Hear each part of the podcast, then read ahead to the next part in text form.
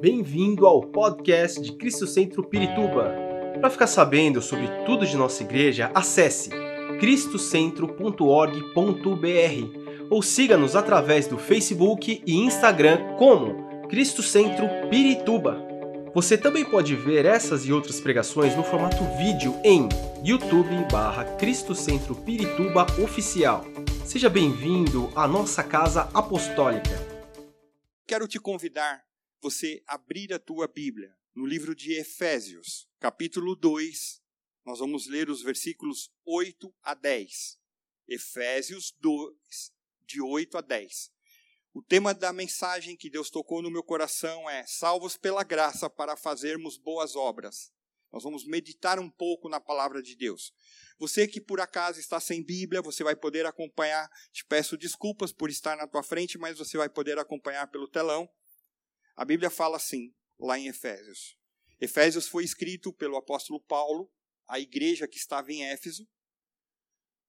Paulo foi uma pessoa que anteriormente ele foi criado com toda a tradição romana, ele perseguia o povo é, de Israel. E aí, em um determinado momento, ele se converte, começa a ter os ensinamentos de Jesus na sua vida. Então ele começa a praticar aquilo que Jesus ensinava e à medida que ele ia para as cidades ou que ele estava preso em determinados momentos, ele escrevia cartas para as igrejas que iam se formando ali na região tanto da Ásia e, e uma das igrejas é a igreja de Éfeso. E ele traz um ensinamento para gente que escrita tantos mil anos atrás esses ensinamentos ainda refletem naquilo que nós, eu e você, como cristãos, precisamos fazer. Então, acompanhem a leitura, diz assim: Pois vocês são salvos pela graça, por meio da fé, e isto não vem de vocês, é dom de Deus, não por obras, para que ninguém se glorie, porque somos criação de Deus, realizada em Cristo Jesus, para fazermos boas obras, as quais Deus preparou de antemão para que as praticássemos. Parece um contrassenso, porque ele fala assim: vocês não são salvos por obras, mas pela graça. O que quer dizer isso? Quer dizer que eu e você, pelos nossos pecados, pelos nossos erros, nós éramos fadados ao fracasso, nós éramos fadados a morrer sem comunhão com Deus. A Bíblia fala que todos pecaram e destituídos, estão longe, longe da glória de Deus. Mas Deus, na sua grandiosidade e no seu amor que é soberano, ele amou o homem, a mulher, a raça humana, e ele proveu Jesus Cristo, seu filho, que veio, viveu uma vida sem pecado, morreu na cruz, ressuscitou e trouxe para nós essa comunhão.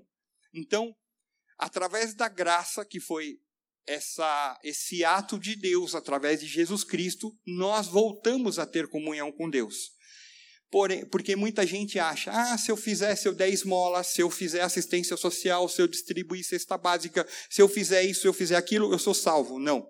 Você só é salvo se você declarar com teus lábios que Jesus Cristo é o Senhor e Salvador da sua vida. Somente existe essa condição. Uma vez que você foi, fez isso, você passa num outro estágio você passou pela salvação e você começa a desenvolver uma vida de relacionamento com Deus. E essa vida de relacionamento com Deus envolve boas obras. Só que acabamos de ler que essas boas obras, elas foram preparadas por Deus. E nós vamos entender um pouquinho. Essa mensagem de Paulo, eu diria que é uma mensagem de reflexão, de instrução. Então nós vamos refletir nós vamos ser instruídos, e é uma forma abrangente. Porque todo o capítulo 2, você pode ler isso na tua casa, você vai ver que ele fala sobre uma confissão de nós termos uma nova vida em Cristo Jesus. A Bíblia fala que nós éramos estávamos afastados de Deus na hora que nós conhecemos esse Jesus que se tornou o Salvador, nós mudamos de vida, mudamos as nossas atitudes, começamos a andar na luz e começamos a desenvolver algo que o Senhor quer trazer. Então, durante todo esse ano, nós vamos aprender aquilo que reflete de Jesus Cristo ou da Bíblia, que nós consideramos como a palavra de Deus, para que nós tenhamos uma vida diferente. E aí, lá nos primeiros dois versículos que nós lemos, Efésios 2, 8 e 9, é claro que nós não somos salvos por essas obras. Deus, apesar dele ser misericordioso, bondoso, ele providenciou essa, essa única forma que foi Jesus. A morte de Jesus, o preço que ele pagou pelos nossos erros, para que nós fôssemos declarados perfeitos diante de Deus. O segundo texto que eu quero ler com, vo com vocês está em Romanos, capítulo 5, versículo 1.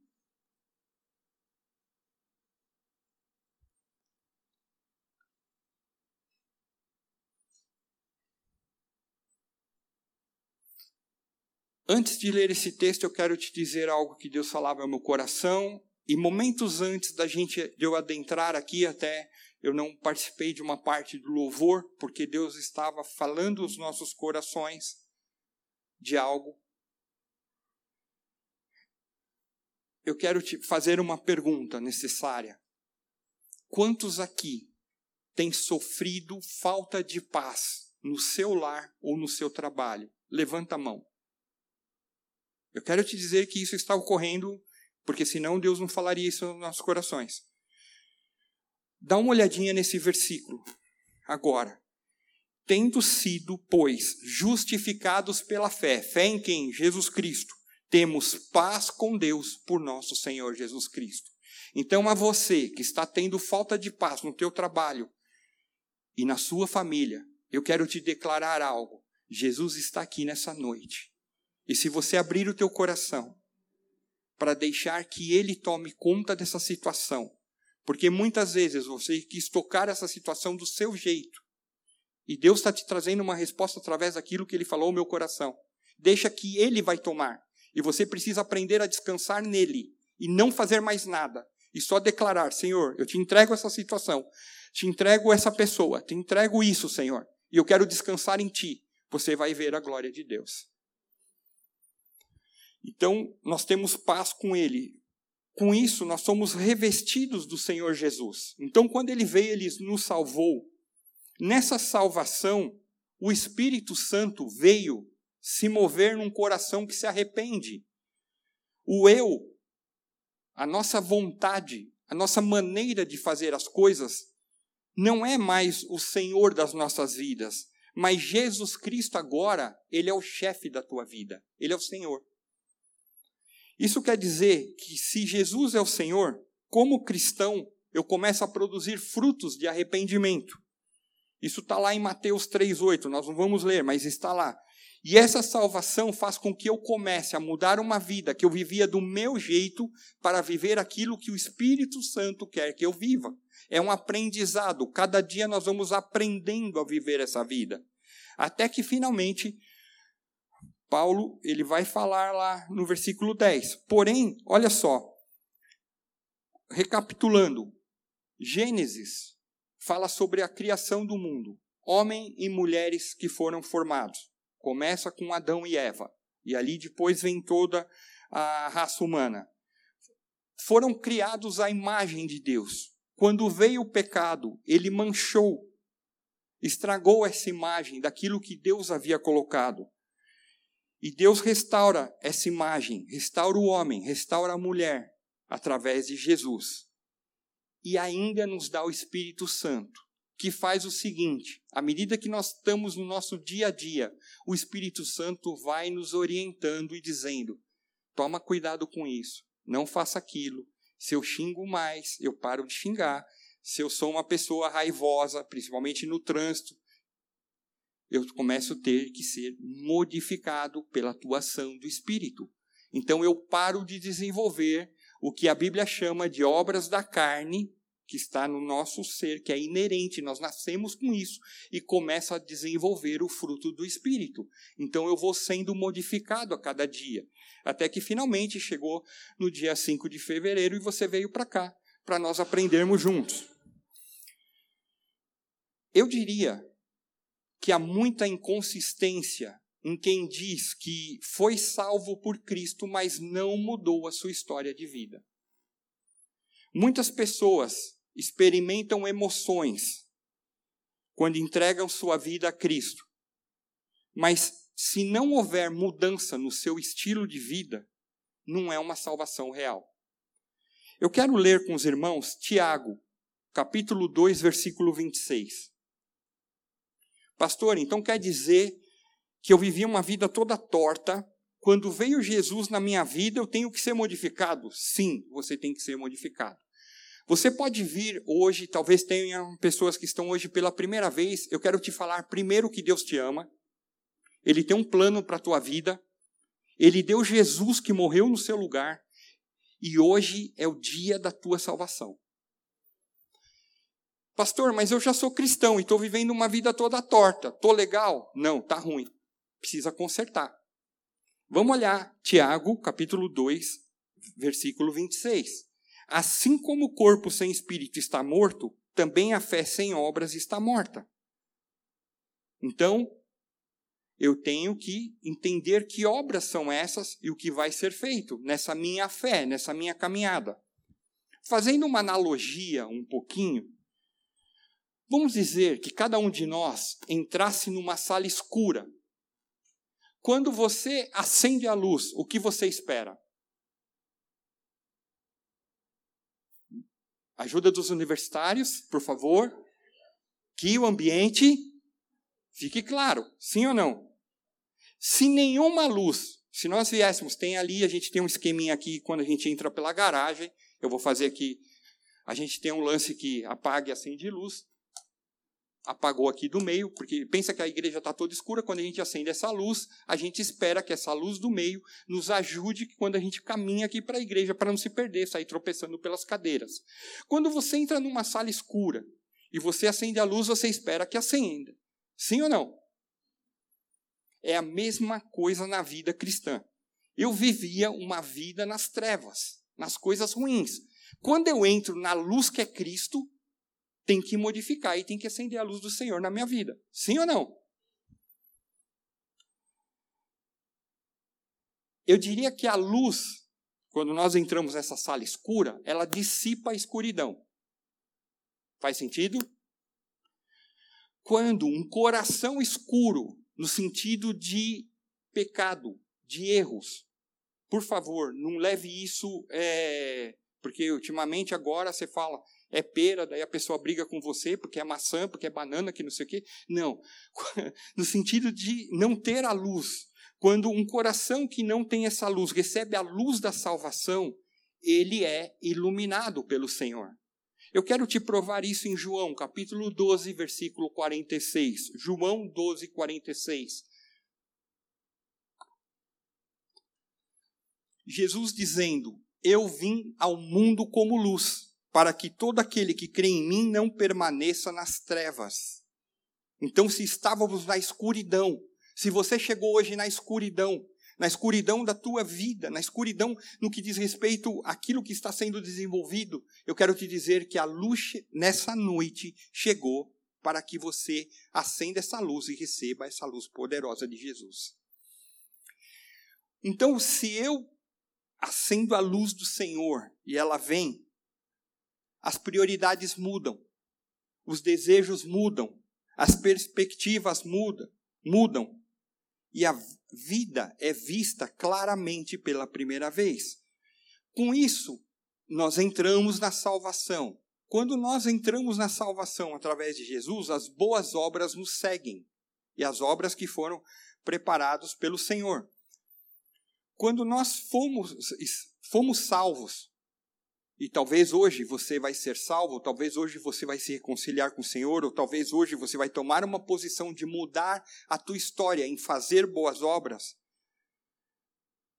Nós começamos a desenvolver mente diferente. É a mesma coisa um bebê. Estou vendo uma criancinha ali, uma menina, né, no colo da sua mamãe. Depois que esse bebê cresce, o que, que a gente espera? Que ele desenvolva mentalidade diferente, sim ou não? Ele desenvolve corpo, o intelecto, as suas emoções, a sua forma de agir. É a mesma coisa na nossa vida de cristianismo. Nós também temos que crescer depois desse novo nascimento. Crescemos em taxas diferentes, maneiras diferentes, mas esse novo nascimento em Cristo, ele resulta em crescimento.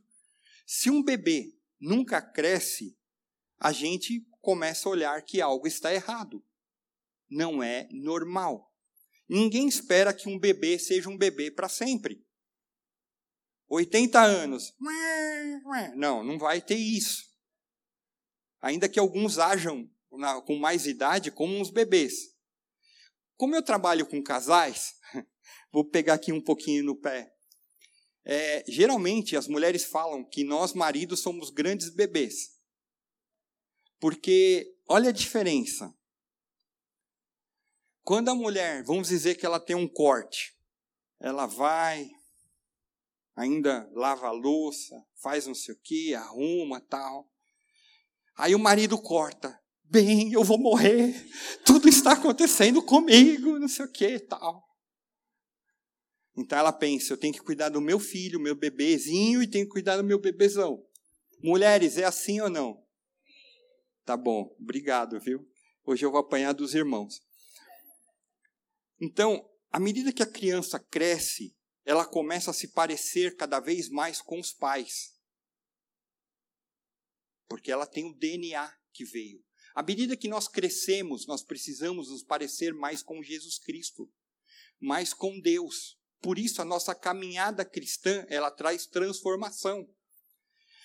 Quando nós caminhamos com o Senhor, essas boas obras vão fazendo com que as pessoas vejam que nós somos diferentes. Por isso, vamos ler em Mateus capítulo 5, versículo 16. Novamente, Jesus dizendo aos seus seguidores, Mateus 5,16: Assim brilhe a luz de vocês diante dos homens, para que vejam as suas boas obras e glorifiquem ao Pai de vocês que está nos céus. Segura um pouquinho esse versículo aí. Então nós começamos a caminhar nesse relacionamento com Deus e é importante que as pessoas vejam as nossas más obras, correto? Sim ou não? Olha o versículo e você responde. As boas obras, não as más obras. Mas o que seria essas boas obras? Quem poderá nos salvar? Chapolin Colorado. Quem, que, que será as boas obras? Que foram faladas lá também no que nós lemos em Efésios 2:10. As boas obras, nós vamos já falar um pouquinho, elas são demonstradas na gratidão, no caráter e na ação dos cristãos. Então eu tenho que ter gratidão, eu tenho que ter caráter e tenho que ter ação.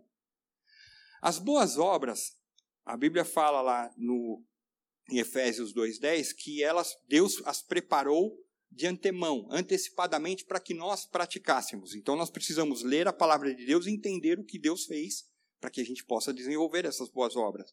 Elas são obras já feitas, não com as nossas próprias forças, ou com nosso próprio ou para o nosso próprio benefício, mas pela graça de Deus e a obediência dele, a ele. E aí o Espírito Santo nos guia a fazermos essas boas obras. A fé nos leva às boas obras. Até agora ainda não falei quais são as boas obras. Vamos pensar o que Jesus fez por nós. Um pouquinho. Você já parou hoje? Você chegou hoje, você veio numa expectativa aqui no culto para adorar a Deus, sim ou não? Sim, todo mundo. Você já pensou o que Jesus fez na tua vida? O que, que ele fez? Ah, pastor, ele me salvou. Beleza, simples.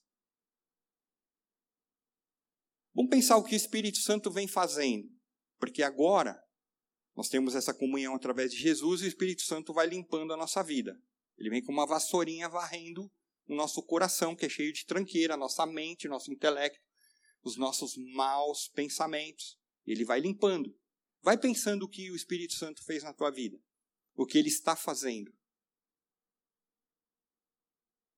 você pensa uma coisa. Se cada um de nós que está aqui fosse o Espírito Santo de nós mesmos. Então o Espírito Santo vem limpando a nossa vida. Responde para você agora. Se você fosse o Espírito Santo da tua vida, você acha que esse Espírito Santo teria pouco trabalho, médio trabalho, muito trabalho? Lascou, Senhor, não volta agora que você está trabalhando muito. Pensa agora. Como que é o Espírito Santo? Então eu vou pegar um exemplo. O, o Mauro é Espírito Santo do Mauro. Coitado do Mauro, está lascado, porque tem muito trabalho para fazer a modificação na linha de pensamento. E na hora que a gente é preguiçoso, na hora que a gente tem a raiva, na hora que a gente não controla nossas palavras, na hora que a gente quer as coisas do nosso jeito, na hora que a gente é birrento, eu olho e eu estava num lugar nas férias e eu pensei assim: Senhor, muito obrigado pelo teu Espírito Santo, porque o Senhor ainda está cuidando de mim, mesmo nos momentos que eu sou birrento, que eu sou chato. Pensa para cada um de nós, porque é fácil a gente olhar para o outro e julgar os outros, mas pensa o quanto que o Espírito Santo está trabalhando em cada um de nós. Esse mesmo Deus que está aqui e trouxe Jesus, ele também deu o Espírito Santo para fazer modificação de vida. Então nós podemos entregar nosso, o nosso jeito. Tem gente que fala para mim: ah, eu queria tanto fazer o bem. O que, que tem na igreja para fazer? Tem tanta coisa para fazer. Eu queria tanto fazer o bem, mas não faz. Eu quero te dizer que não há outro cristianismo senão o cristianismo das obras tudo o mais continua sendo como uma palavra que é uma farsa, é fake. Porque se eu venho aqui e falo para os irmãos, daqui a pouco, temos que orar, eu não oro, é fake. Temos que ler a Bíblia. Inclusive, quero te dizer algo, você que está aqui, se você ainda não baixou um aplicativo muito legal chamado Mini, é, Cristo Centro Pirituba, você pode fazer isso na tua lojinha de app seja ela Google, Google Play ou o Apple Store, você pode baixar lá e nós estamos numa leitura diária da Bíblia. Que estamos no livro maravilhoso de Levítico, que estamos vendo o quanto que asperge o sangue pelo, pelo sacrifício e não sei o quê, e eu falo, Senhor, acaba, passa logo esse livro, que isso aqui é misericórdia. Alguém está comigo nessa? Estamos lá mais firme. Então você pode ler a Bíblia nesse aplicativo. O aplicativo ele tem a Bíblia, a Bíblia é, versão King James, que é muito legal, porque ela traz umas palavras lá da raiz, bem profunda assim. Então, se eu falo para que os irmãos leiam a Bíblia e eu não leio, eu estou sendo fake. Se eu falo para os irmãos, contribuam, por que, que nós contribuímos? Por que, que nós temos a, é, alegria em adorar ao Senhor com os nossos dízimos, com as nossas ofertas? porque é uma forma de agradecimento a Deus por, por tudo aquilo que Ele nos dá. Eu quero te dizer, tudo que você contribui nessa igreja, além de pagar, as, nós temos que pagar as coisas, nós pagamos aluguel, ar-condicionado, luz, água, como, como qualquer um que mora numa casa precisa, nós temos que pagar. Nós honramos isso, pagamos tudo direitinho. Nós também compramos Bíblia, compramos alimento, mandamos, é, distribuímos aqui. Se você vier, principalmente na segunda semana de cada mês, você vai ver a quantidade de gente que vem bater aqui, é cadastrado. E aquilo que você está semeando está sendo revertido. Você não tem nem ideia, às vezes, aonde está chegando a tua semeadura. Então, que você faça isso com gratidão. Mas se eu falo isso e não semeio, é fake. Tudo é farsa. Então, nós temos que viver essa palavra. Nós temos que realmente ter esse propósito. E tudo isso resulta em boas obras. As boas obras, elas trazem bondade. Eu pergunto, e para ministrar essa palavra, eu tive que fazer um checklist comigo lá, uma listinha de atividades verificando o quanto eu estava legal, o quanto eu estava ruim, falando, Senhor, me perdoe me ajuda aqui. O quanto que nós somos bondosos. Ah, eu sou bondoso com a minha esposa. Isso é fácil. Vive comigo, coitado, tá lá. Mês que vem a gente completa 35 anos de casado. Eu vivi mais tempo com a Rosângela do que sozinho. E ela também, coitada. Então, pensa nisso. O quanto que nós. Mas e as pessoas que a gente não conhece? O quanto temos amor, misericórdia. o quanto temos compaixão, o quanto nós ajudamos as necessidades um dos outros. E a Bíblia fala que Deus preparou essas obras de, com antecedência, de antemão, como foi colocada na versão NVI. Eu quero te dizer que Deus, nessa, nesse trabalho dele, ele vai fazendo a gente modificar o amor que a gente sentia, que é um negócio muito louco. Quero falar algo para vocês que eu sempre penso nisso. Cada igreja que eu vou, fico pensando. Nós estamos aqui num número que eu sou meio ruim de matemática, mas sei lá, talvez 40, talvez 45, alguma coisa assim. Olha só, de um dia para o outro você começou a frequentar Cristo Centro, sim ou não? Amém? Se você está aqui pela primeira vez, que você seja bem-vindo e também gostaríamos que você frequentasse aqui. E a gente fala que a gente ama uns aos outros. Como que a gente ama tanta gente que a gente não conhece? Já pensou nisso, já, meu irmão? Tá vendo essa pessoa? Eu quero que você agora visualize pelo menos uma, duas, três. Você vai olhar para frente, para trás. Quem? Dá uma olhada agora. Dá uma olhada. Essa pessoa, ela é elegível a ir para o céu juntamente com você. Tirando os que são de família, que estão sentados próximozinhos, olha só, como que de um dia para o outro esse amor de Deus veio e a gente começou a amar uns aos outros, sem conhecer.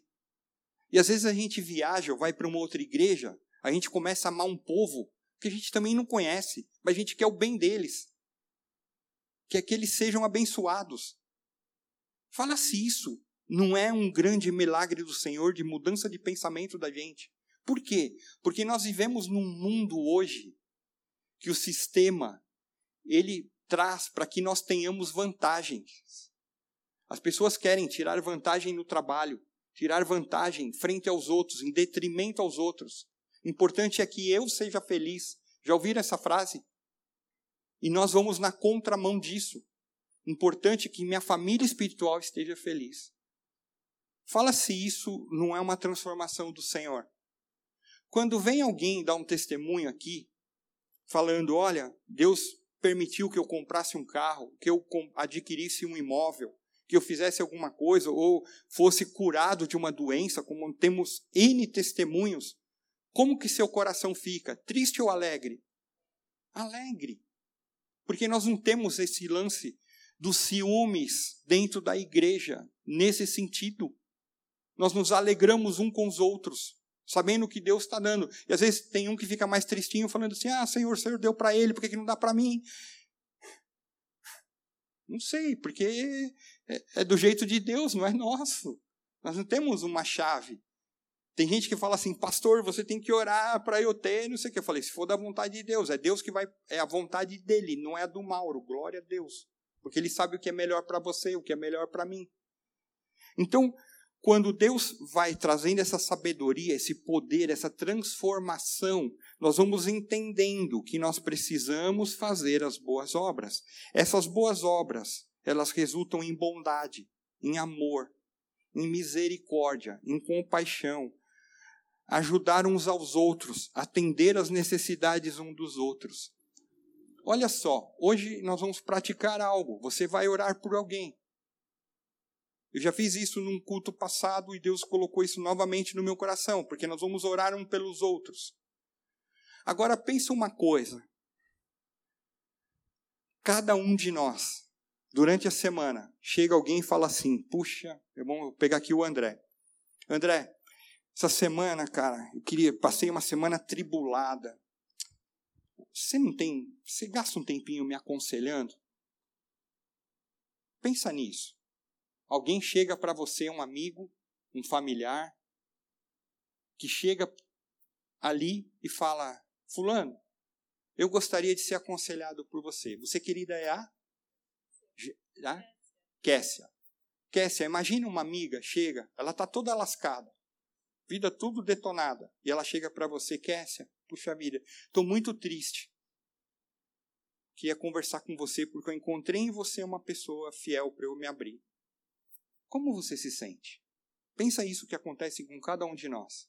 Como você se sentiria? Deus quer te usar sim. Isso é as boas obras. Deus quer te usar na prática. A prática é isso. É eu aconselhar alguém e falar, sabe, tem um Deus que te ama. Eu não sei como muito. A gente pode. Ninguém vai. Ainda que seja bom. Deixa eu refrasear, que senão eu vou tomar paulada. Ainda que seja bom você fazer curso de teologia, etc., mas você não precisa de teologia para falar que Deus te ama, que Deus transformou a tua vida. Você não precisa disso. Você pode falar, eu era assim. Eu posso falar, o Mauro é totalmente uma tranqueira.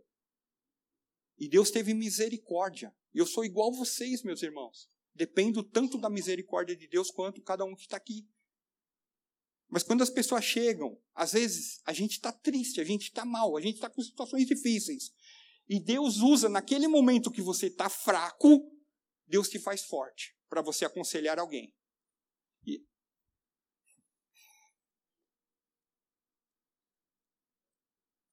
Deus coloca no meu coração, Espírito Santo falando comigo. Algumas pessoas serão procuradas no decorrer dessa semana, de pessoas que estão mais atribuladas que você.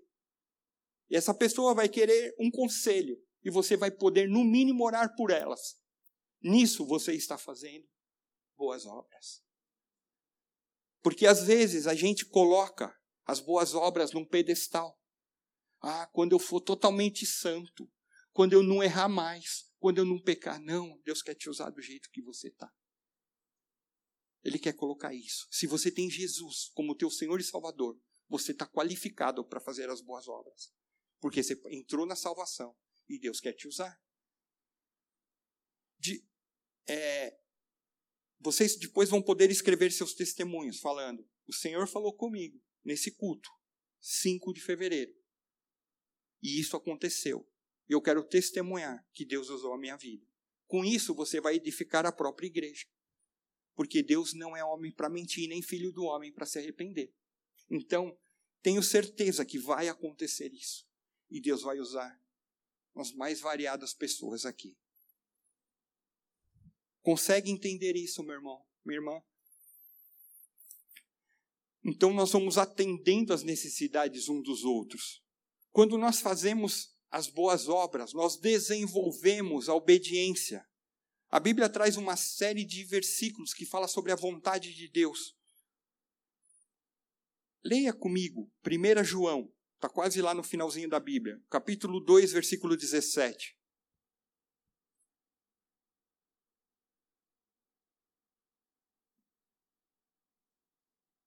O mundo e a sua cobiça passam, mas aquele que faz a vontade de Deus permanece para sempre.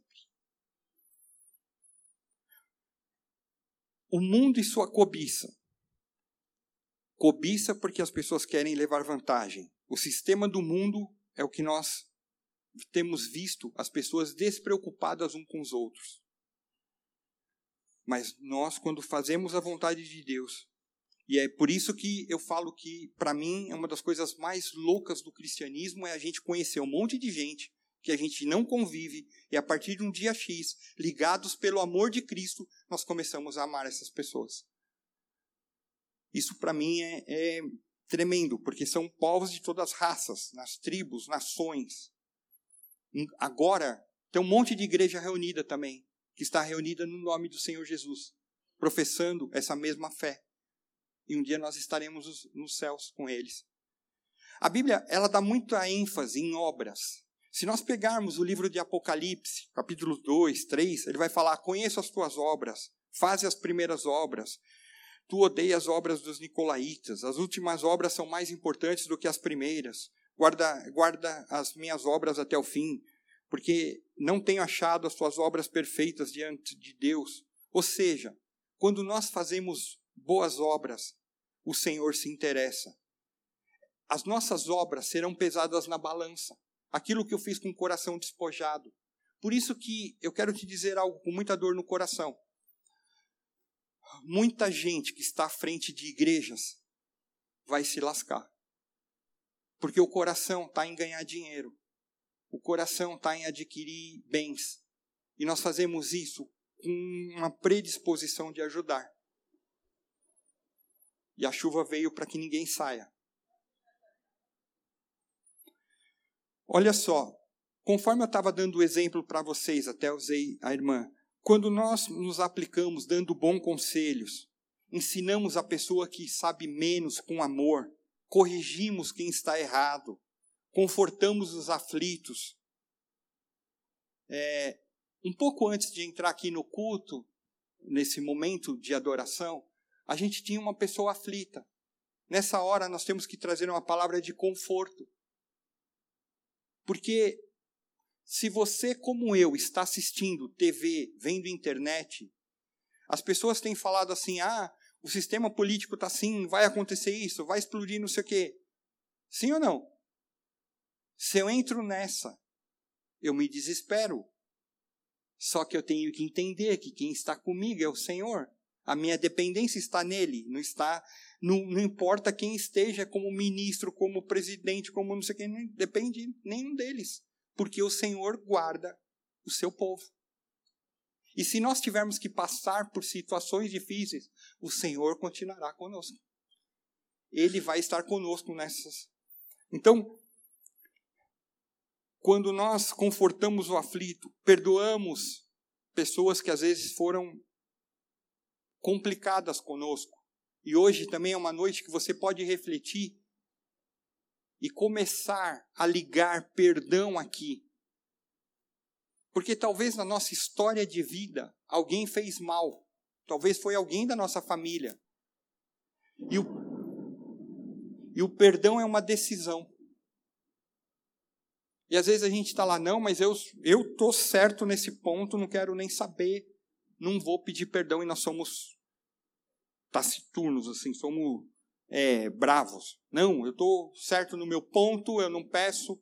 Meu irmão, você tem que exercer perdão. A Bíblia fala: perdoem-vos uns aos outros, mutuamente. Não, mas eu estou certo. Beleza, continua na tua certeza, mas perdoa. E às vezes a gente está guardando algo que está produzindo mal dentro de nós, pela falta de perdão. E Deus quer te trazer hoje para fazer as boas obras. Talvez você ainda não tenha alcançado o potencial de Deus, porque você não liberou perdão em cima de uma situação. Isso é boa obra. Perdoar não é fácil. Agora, ah, pastor, eu só vou perdoar quando descer o anjo ele falar para mim: olha, perdoa. Quando vier uma cachoeira aqui, o rio, eu der sete pulinhos, tal, aí eu perdoo. Meu irmão, não vai acontecer isso, porque a Bíblia já foi, já, ela já trouxe palavra para você. Perdoem-vos uns aos outros. O Senhor já liberou palavra. Você está esperando mais o quê? Quando nós perdoamos, nós deixamos a nossa vontade de lado e, e colocamos a vontade do Senhor, que é de perdoar. É engraçado porque não é uma palavra que dá muito ibope, né? Você vê assim que está todo mundo. Quando nós sofremos com paciência as fraquezas do outro, quando nós oramos a Deus entregamos, não por nós, mas a nossa família, nossos amigos, a nossa igreja, pedindo, Senhor, que seja um ano abençoado, que nós tenhamos em qualquer momento que nós estivermos reunidos, pessoas que sejam salvas, libertas, curadas, transformadas. A gente deixa um pouco a nossa vontade e faz a boa obra orando pelos outros. Talvez hoje você vai ter que meditar um pouquinho, porque falar de boas obras é prática. Se eu não pratico, não adianta, de novo, é fake. Eu tenho que sair daqui pensando: o que, que eu vou fazer de boa obra? Eu não sei. Para cada um, Deus vai tocar. É uma palavra muito rápida. E antes de encerrar esse tempo de ministração, eu quero trazer alguns versículos para reforçar para você a necessidade que nós temos de praticar as boas obras. Se isso ainda não está dentro de você, você precisa entender pela palavra.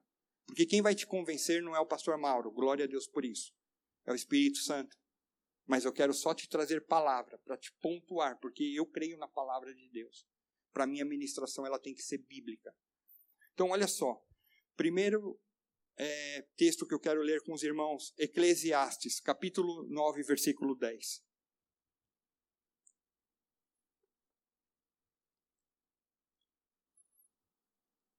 Eclesiastes 9:10. O que as suas mãos tiverem que fazer, que o façam com toda a sua força, pois na sepultura ou no Sheol, como diz outras versões, para onde você vai, não há atividade nem planejamento, não há conhecimento nem sabedoria. Ai, pastor, queria tanto ter feito isso, queria ter tanto feito aquilo, queria ter não sei o quê. E a gente, como pastor, em vários momentos a gente vai para o cemitério fazer culto fúnebre. E eu conheci tantas pessoas que tinham tantos planos. E ela teve a oportunidade de fazer boas obras. Mas ela foi recolhida. Não fez mais nada. Ai, pastor, que palavra tétrica. Misericórdia, domingo à noite com essa chuva. Mas é. O que o Senhor tem colocado para você fazer como boa obra. Planejar é maravilhoso, mas mais importante que planejar é você praticar. Eu conheço gente que planeja, planeja, planeja. No trabalho, então, misericórdia. Tem os planejadores. Tem que exercer prática. Todos nós morreremos. Ou Jesus volta. Uma das duas coisas vai acontecer. Se Jesus voltar, nós vamos nos encontrar com ele nos ares senão nós morreremos. Eu podia ter tanto planejamento. Então, que a partir de hoje você pratique essas boas obras. Vai pensando em algo que você vai fazer para alguém, ou vai, ou vai orar. Segunda palavra, Eclesiastes 12, 14.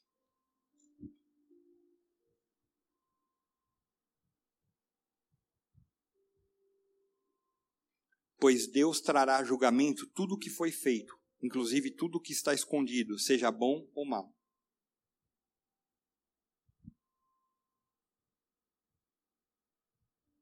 Que você tem feito? Se enquadra nas boas obras? Se enquadra, ah, pastor, meu agora meu momento de vida é eu viver para mim. Já dizia alguém, deixa a vida me levar. Não. Faz algo pelos outros. Deixa o Senhor ter essa modificação.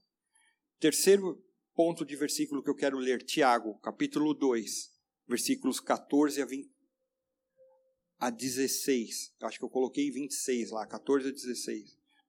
2, 14 a 16.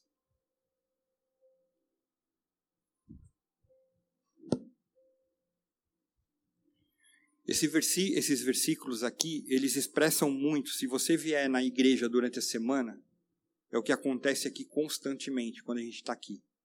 Pessoas que batem a nossa porta. E diz assim, 14 a 16, Tiago 2. De que adianta, meus irmãos, alguém dizer que tem fé se não tem obras? Acaso a fé pode salvá-lo? Se o irmão ou irmã estiver necessitando de roupas e do alimento de cada dia, e um de vocês lhe disser, vá em paz, aqueça-se e alimente-se, até satisfazer-se, sem porém lhe dar nada, de que adianta isso? Assim também a fé, por si só, se não for acompanhada de obras, está morta. Mas alguém dirá: Você tem fé, eu tenho obras. Mostre-me a sua fé sem obras, e eu lhe mostrarei a minha fé pelas obras. A gente lê isso e fala: Senhor, misericórdia, que cacetada para nós.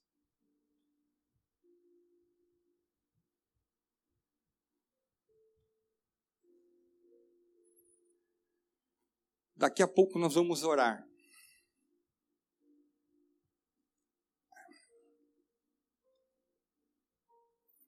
E há uma pessoa nesse culto que está com a sua vida financeira bem complicada e sem ter o que comer. Eu quero lhe propor algo. No momento que nós formos orar e você vier para frente, nós não estamos aqui para julgar ninguém. Se você veio com o pensamento de julgar, você precisa voltar a ler os versículos tudo de novo. Meu irmão, minha irmã, quase que eu solto. Você vem e você vai me chamar num canto e eu quero orar por você, porque eu quero aplicar uma boa obra na sua vida. O Espírito Santo falou algo ao meu coração. Nós vamos, vai pensando nisso que vai ser feito. Se você vem durante a semana aqui, você vai ver quantas pessoas chegam aqui. Pastor, você pode orar? Posso orar. Mas a gente não despede a pessoa assim. A gente vai tentar ajudá-la no que for necessário. Eu entendo que esse é o papel da igreja. Agora eu pergunto uma coisa para todos nós: o que é a igreja? Quem é a igreja? Esse edifício? Não, cada um de nós. Nós somos a igreja do Senhor. Nós podemos ajudar. Ah, pastor, mas eu tenho tão pouquinho. Então dá um pouquinho do pouquinho. E Deus vai te multiplicar. É assim o, o segredo da história com Deus. Às vezes, não sei por que o Espírito Santo. Sabe quando a gente abre um guarda-roupa, um armário, e fala assim, e aquilo está caindo até de roupa, você fala assim, nossa, não tenho roupa para vestir? E às vezes Deus quer que você compartilhe isso com alguém que não tem nada. Essa pessoa não tem nada mesmo, você tem bastante. É igual às crianças, criança ama receber presente, glória a Deus, isso é bacana. Mas às vezes tem tanto presente e alguns já podiam ser dados para alguém, uma outra criança que não tem nada. E a gente pode compartilhar. E se eu ensino o meu filho nessa doação, em fazer o bem, eu começo a ensiná-lo a que ele esteja preparado para as boas obras. Pensa nisso. Talvez chegou a hora, nessa semana aqui, de você olhar o teu guarda-roupa, olhar o teu armário e falar: Eu quero ajudar alguém. Sempre vai ter alguém precisando. É, quando nós fizemos algumas reformas aqui na igreja, eu fiquei espantado com tudo que tinha aí, principalmente nos telhados, no como chama essa parte de cima? Me ajuda. Uma laje. As coisas que tinham na laje. Eu falava, misericórdia, como acumularam tantas coisas? Armário velho de não sei o que, cadeira não sei o que lá. Aí nós contatamos um irmão de uma outra igreja que ele passaria aqui. Ele falou assim: "Tá vendo isso? Isso aqui lá para a comunidade onde eu moro é bênção, porque pode ajudar". Eu falei: "Mas está estourado". Não, não, a gente reforma, a gente ajuda e vai. E eu vi um coração de boas obras. E às vezes a gente tem tanta coisa boa e a gente está aguardando. E Deus nos trouxe para desenvolvermos um pensamento de boas obras. Quero ler mais dois textos com vocês. O, vai ser os dois no livro de Tito. O primeiro está em Tito, capítulo 2, versículo 14.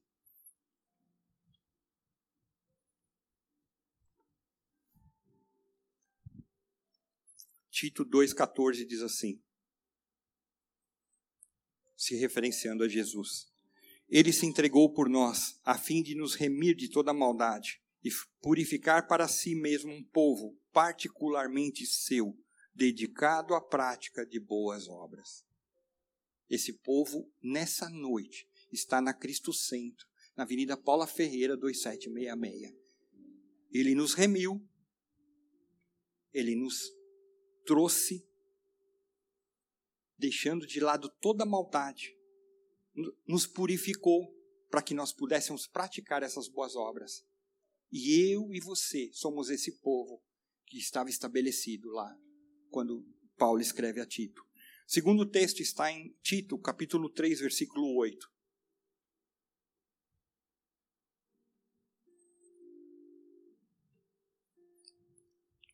Fiel esta palavra, e quero que você afirme categoricamente essas coisas, para que os que creem em Deus se empenhem na prática de boas obras. Tais coisas são excelentes e úteis aos homens. Se empenhem na prática de boas obras. É um mês que, durante o tempo inteiro, nós vamos ser rememorados a praticar coisas boas, a fazer algo bom, ajudar. Você tem ideia de quantas boas obras Deus preparou para você e hoje Ele está esperando que você caminhe em fé para praticá-las. Quantas coisas. E eu quero fazer uma oração. Esperamos que esta mensagem tenha te inspirado e sido uma resposta de Deus para sua vida. Quer saber mais sobre Cristo Centro Pirituba? Siga-nos nas redes sociais no Facebook, Instagram e YouTube ou visite nosso site em cristocentro.org.br.